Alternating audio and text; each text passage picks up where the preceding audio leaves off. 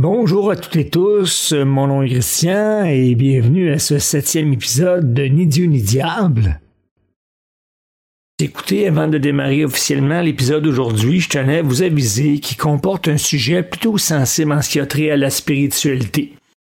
Donc, euh, si vous êtes fragile face à des discussions qui comportent le sujet du diable, de l'enfer, des trucs comme ça, je vous invite à vous passer l'épisode parce qu'il y a des euh, confidences qui sont un peu lourdes dans celui-ci. Si cependant c'est un sujet qui vous intéresse, bien je vous souhaite bienvenue à bord.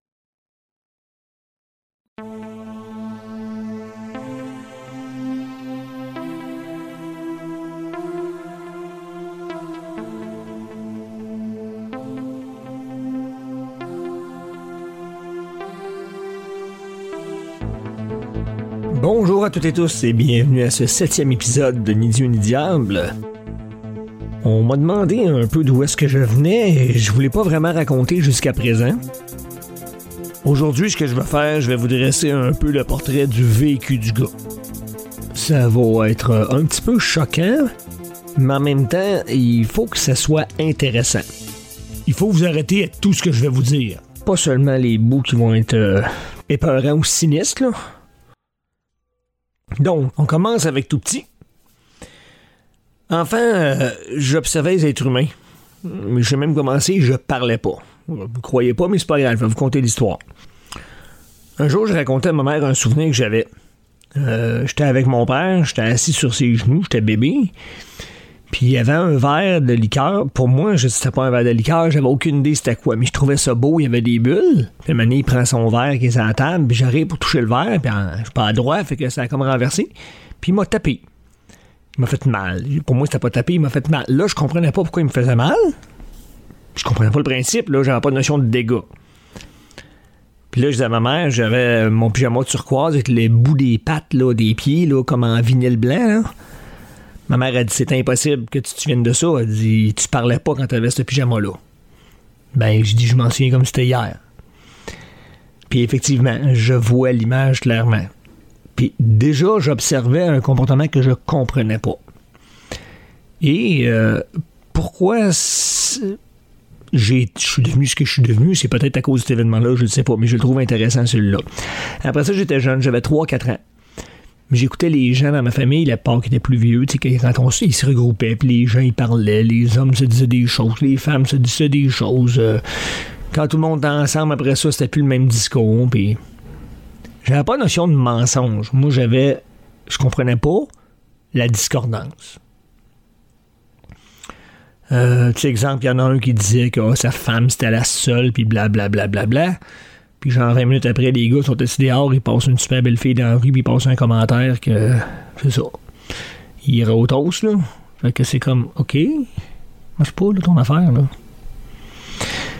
Ça a créé une curiosité chez moi. Pas un jugement, une curiosité. Mais il n'y a pas juste ça qui me frappait parce que moi, j'ai rêvé d'être astronaute, d'être pilote, d'être acteur, d'être gardien de but au hockey, puis une myriade d'autres affaires là, que j'aurais donc voulu faire. Et quand j'avais 7 ans, je me souviens Michel Fugain. Quand mon parrain venait chez nous, il faisait toujours jouer à la radio, puis il y avait Fugain qui chantait Je n'aurai pas le temps de tout faire. J'avais 7 ans, excusez l'expression, mais il me faisait chier. Parce que je savais que c'était vrai, que je pourrais pas tout faire. Mais bon, j'ai grandi dans une éducation judéo-chrétienne qui, euh, qui m'a appris à faire ce que je devais faire. Mais mon père, lui, par contre, il était hyper objectif quant à ses propos.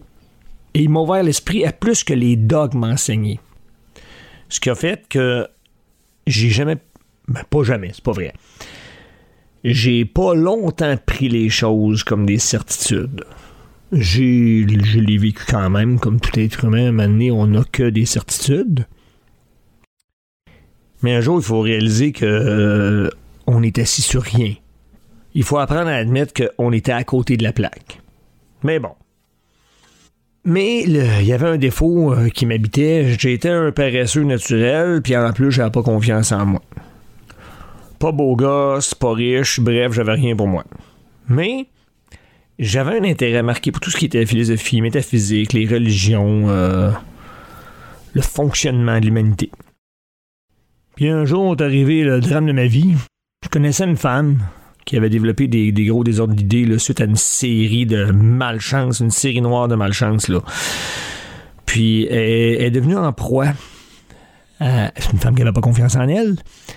Elle est devenue en proie à vouloir vendre son âme au diable, être d'accord à vendre son âme au diable. Et là, là, la terreur s'est emparée d'elle. Et là, elle a développé des gros problèmes psychiatriques avec ça ça a été un calvaire pour elle. Ça a duré des années, mais elle m'en parlait, puis elle m'en parlait souvent. Moi, j'essayais autant que je pouvais de la convaincre que ben non, c'était ci, c'était ça, mais j'étais pas connaissant, j'avais pas rien étudié de la nature mathématique de l'univers, puis des faits avérés que je vais vous citer. J'ai rien pu faire pour l'aider. Euh, elle a eu des tentatives de suicide, puis tout, là. Puis euh, les gens, en général, quoi de ceux que j'ai entendus parler d'eux, qui passent par ce phénomène-là devant leur âme au diable, ils sont en proie à des tentatives de suicide. Et comme euh, elle me parlait de son problème souvent, ben, il a été martoché dans ma tête. Et comme j'étais quelqu'un qui n'avait pas confiance en lui ni en ses moyens, un jour que je vivais un stress d'incertitude assez accru, j'ai craqué. Puis, ah, j'ai décidé que je vendais mon âme pour euh, gagner au 649. J'étais pris d'une panique parce que je me sentais 100% d'accord, mais je comprenais pas, ça n'avait aucun sens. J'ai pas gagné. Mais parce que j'étais 100% d'accord, j'ai été terrifié de ce souhait qui s'est mis à revenir de façon récurrente et a carrément fucké ma vie. Ça a scrappé ma vie jusqu'à assez récemment. Euh, j'ai aucune idée comment je m'en suis sorti, là. Mais je comprenais pas que je puisse souhaiter l'éternité à, souffrir. Voyons, ça va, c'est illogique. Mais à cette époque-là, j'avais compris qu'on est habité par différentes consciences, différentes volontés, desquelles je vous ai déjà parlé dans les épisodes passés. Je vais vous revenir avec ça. Là. Il y a le cœur, il y a la tête, il y a le ventre. Puis ça, c'en est juste trois. On est une composition de diverses volontés. C'est pour ça qu'on vit des combats intérieurs. C'est simple, c'est très simple. Je vous donnerai des exemples, des exemples qui sont très, très, très flagrants de ce fait-là. Donc, si j'avais eu cette notion-là des multiples consciences, je l'aurais pas vécu de la même façon, ça c'est certain. C'est pourquoi je fais mon podcast, entre autres, pour que justement il y ait des gens qui vont entendre mes mots aujourd'hui et si ça leur arrive, ben, vraiment qu'ils vont paniquer pareil, là, ils vont vivre des désordres, gna, gna, gna. bon, toute la merde va venir avec. Mais avec une petite bouée de sauvetage, avec un petit levier. Si j'avais eu ce levier-là, à cette époque-là, c'était très différent. Mais bref, pour moi, il n'y avait pas de suicide potentiel. Ben non. Je vais accélérer l'arrivée à la punition éternelle, voyons donc. Mais j'ai eu la chance aussi d'être attiré par des lectures de physique, de philosophie, de mathématiques. Euh, j'ai fait j'ai fait mon baccalauréat en enseignement des mathématiques, donc j'ai un mineur en mathématiques. J'ai fait un diplôme d'études collégiales à Édouard Montpetit en télécom et ordinateur en électronique. Euh, c'est le deck le plus dur qui existe au Québec. C'est un deck préuniversitaire, donc je suis comme un tech engineer, si vous voulez. Mais moi, j'ai approfondi les notions de ce cours-là en fonction de mes études, de mon expertise mathématique et avec la physique que j'ai étudiée toute ma vie. Ça m'a donné la vision que j'ai aujourd'hui de l'univers. Euh, je prétends pas que je sais comment l'univers fonctionne, mais je regarde les phénomènes, la cohérence, parce que l'univers est une cohérence, et cette cohérence-là, je vois son application aujourd'hui avec des yeux que je n'avais pas à l'époque.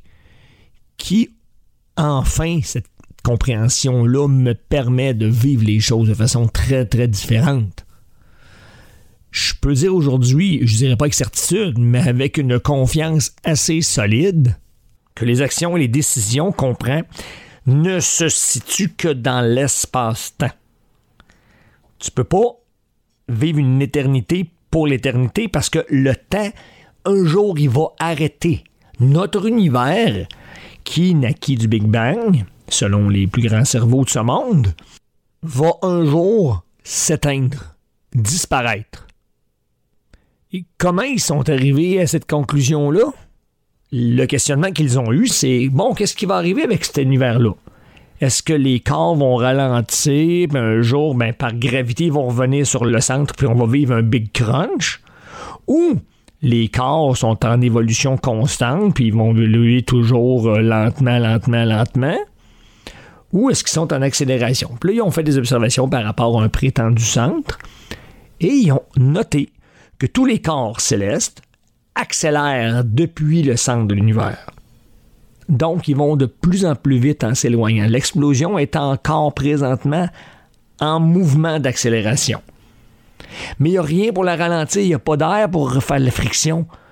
Les corps ne peuvent pas ralentir. Qu'est-ce qui va arriver? C'est que l'énergie qui meut la matière, elle est faite pour un, certain espace. Là, présentement, il y a de l'énergie pour que ça continue. Mais maintenant, il va manquer d'énergie.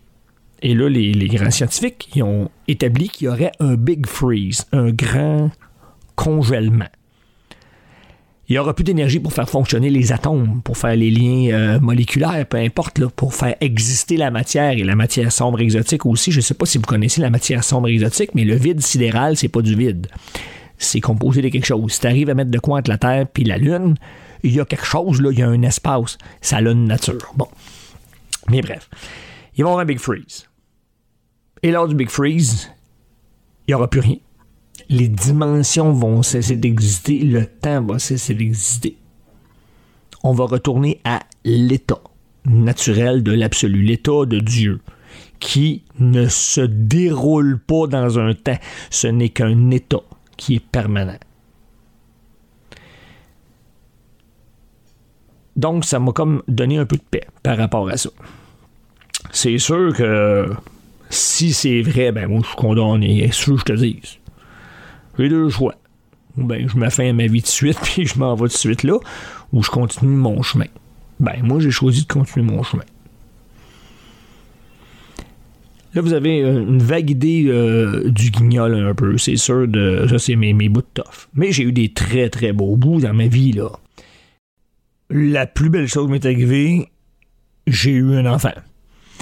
Ça, euh, j'ai vécu des années avec une femme qui était extraordinaire. Là. C'est, euh, le passé, mais quand même, euh, je peux pas rien y reprocher. Mais d'être un parent, de prendre soin d'un être humain, de lui apprendre des choses,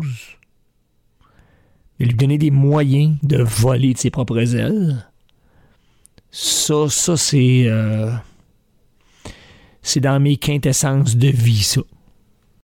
C'est sûr que ben, mes études, je les ai adorées. J'ai fait tellement de sport quand j'étais jeune. C'est fou, c'est fou, c'est fou. On s'entraînait, même si on n'était pas dans des groupes officiels de hockey ou d'entraînement physique, peu importe. Là, on, était comme en top shape. Mais puis c'était le fun parce que ça nous faisait du bien à, l'âme. Puis j'ai euh, j'ai toujours eu un faible pour la musique. J'ai découvert la batterie, moi j'avais 14 ans à cause du gars qui jouait de la batterie dans mon groupe en secondaire 2 en musique. Puis grâce à ça, ben, je suis devenu un batteur qui est quand même pas si pire. Puis ma soeur un jour a acheté un piano, puis euh, moi qui pianotais un doigt à fois, du jour au lendemain, je me suis mis à jouer puis à composer. Je rêvais d'être une rockstar quand j'étais jeune. Je suis pas connu, mais j'ai des compositions j'ai composé de la musique, de la musique qui sonne. Je suis content. J'ai vécu une vie qui vaut la peine d'être vécue, nonobstant mes travers, mes désordres.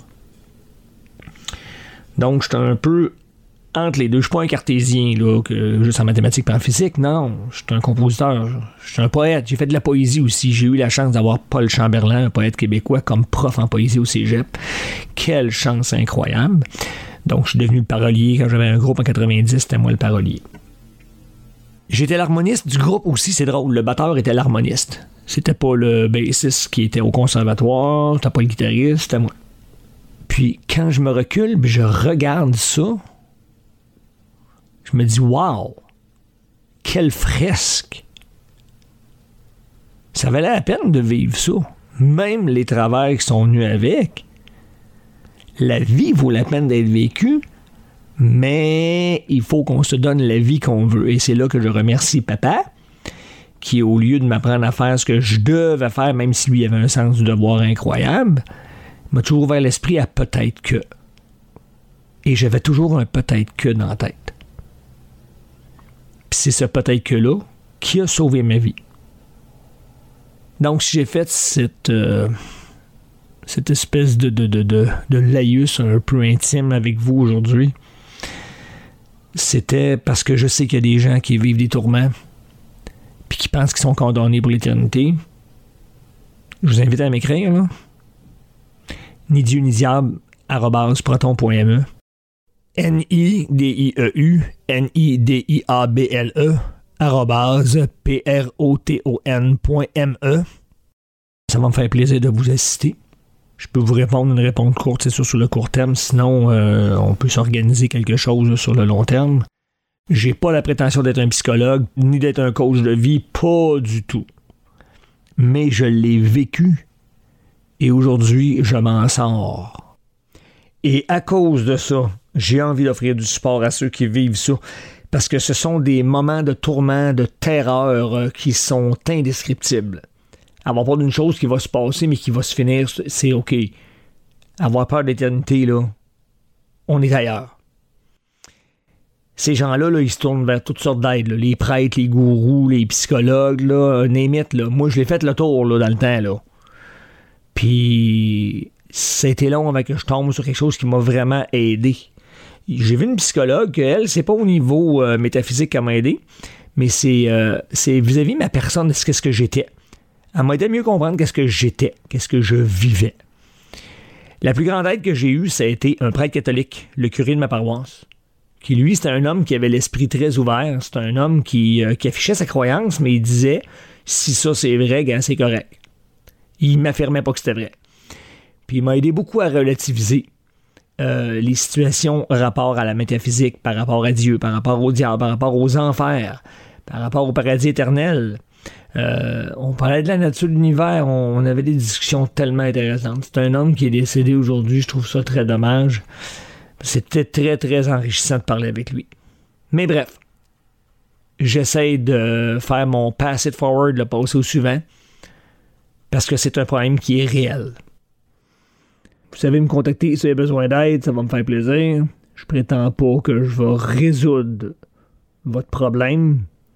Si je peux vous apporter une simple aide, ça va être le but. D'ailleurs, c'est l'empoisonnement de mon esprit par la religion qui a fait que j'ai vécu ces moments épouvantables-là. Si on m'avait vraiment dit la vérité sur la nature de l'univers des choses, si on n'avait pas inventé une histoire à dormir debout, j'aurais pas traversé ça. Mon podcast, c'est mon combat contre tous les mensonges qu'on vous sert éhontément à cœur de jour. Là, c'est la religion. Vous allez en entendre une couple d'autres sur d'autres sujets. On me dit rebelle, je suis pas rebelle. Non. Je suis celui qui a besoin de sa souveraineté complète. La souveraineté complète, là, ça veut dire prendre des décisions, faire des actes, les assumer. Mais il faut être prudent parce que ces décisions-là, ces actions-là, vont être mues par nos diverses consciences. Parce que, comme je vous ai dit, euh, je vais vous donner des exemples de multiples consciences du corps, de l'esprit. Les gens, ils font des choses des fois qui sont répréhensibles, puis après ça, ils se demandent comment ils ont pu faire ça, puis ils comprennent pas, là, hey, je peux pas avoir fait ça.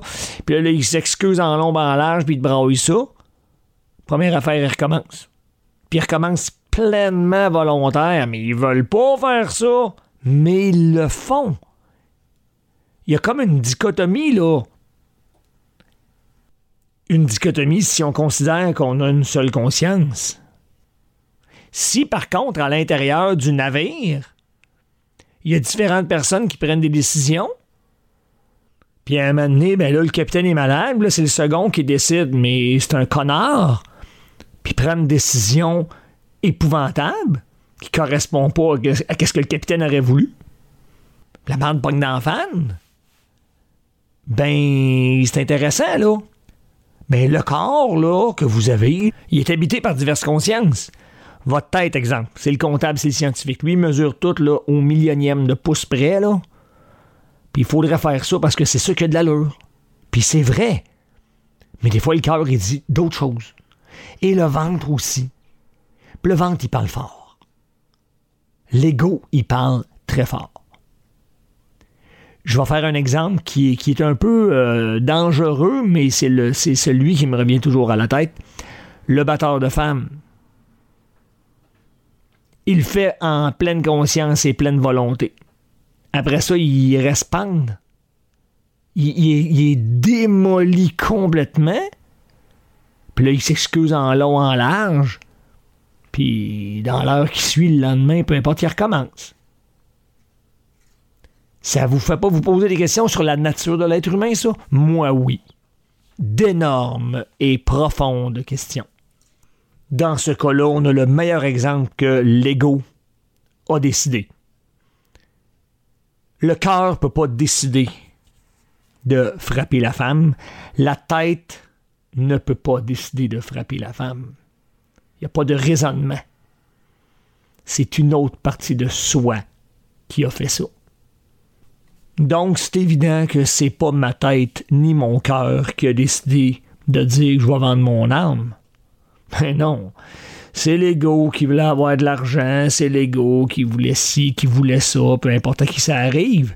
C'est toujours une histoire d'ego. Toujours, toujours, toujours. Ah, oh, ben, c'est ça, là, j'en entends qui vont dire Ah, non, non, il y, en a qui ont fait ça pour sauver l'enfant qui aimait ils supportent pas la peine.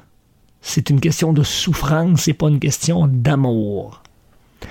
L'amour pur, le vrai, vrai, vrai, peu, peu, pur amour, il connaît la nature de l'univers. Je vous l'ai dit, lisez pas les livres. La vie, elle a écrit votre cœur, elle a écrit le livre dans votre cœur. Lisez ce livre-là.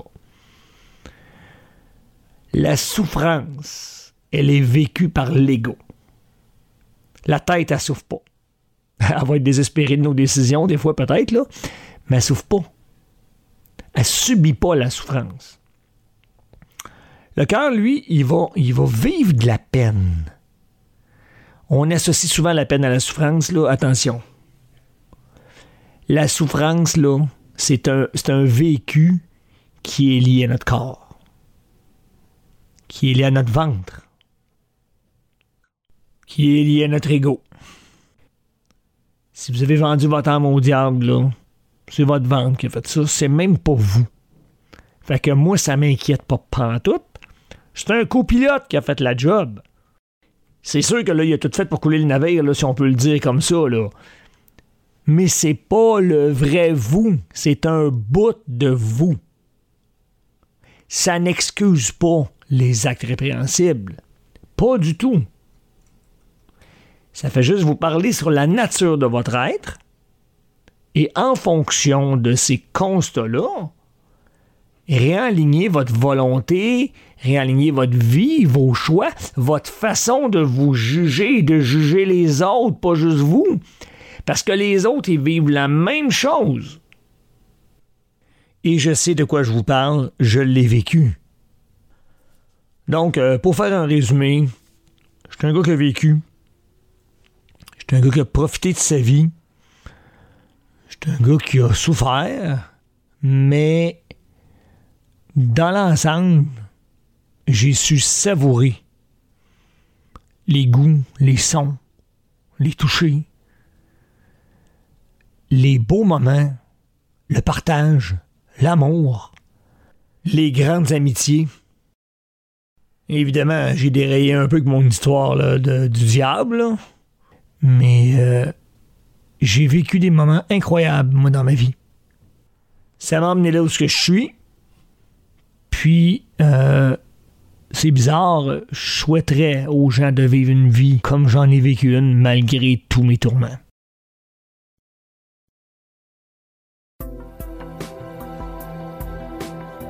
Je vous laisse là-dessus. Si jamais vous connaissez quelqu'un qui vit ça, qui est pris avec ça, qui essaie d'avoir de l'aide auprès des psychologues, des prêtres, des ci, des ça, qui ne trouvent pas de solution, je vous invite à lui partager cet épisode-là et euh, lui dire de communiquer avec moi.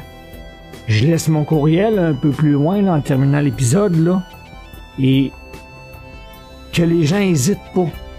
Puis je prétends pas que je vais faire des miracles, mais je vais essayer de disposer leur esprit à sortir de ce tourment-là et en sortir complètement indemne. Si vous avez, encore une fois, je le répète, des questions, vous m'écrivez. Ni Dieu ni diable à proton.me N-I-D-I-E-U-N-I-D-I-A-B-L-E arrobase P-R-O-T-O-N comme Nathalie.m comme maman E. Ça va me faire plaisir de vous assister du mieux que je peux. Et encore une fois, sans aucune prétention d'être thérapeute de quelque acabit que ce soit. Vous pouvez aussi vous abonner à la newsletter, à l'infolettre. Ainsi, vous pourrez savoir la sortie des épisodes, parce que des fois je les sors dimanche, des fois lundi, des fois mardi. Vous recevrez un courriel avec l'avis de la publication de l'épisode. Vous allez à l'adresse suivante https podcast.aosha.co baroblique ni Dieu ni diable séparé par des tirets point d'interrogation S égale 1. Donc, lettre par lettre.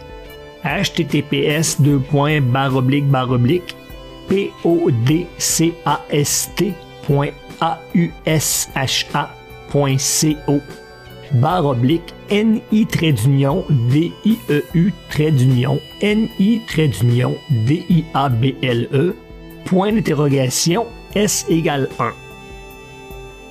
Je vous souhaite une belle journée, une belle soirée. Et au plaisir de vous avoir avec moi la prochaine fois.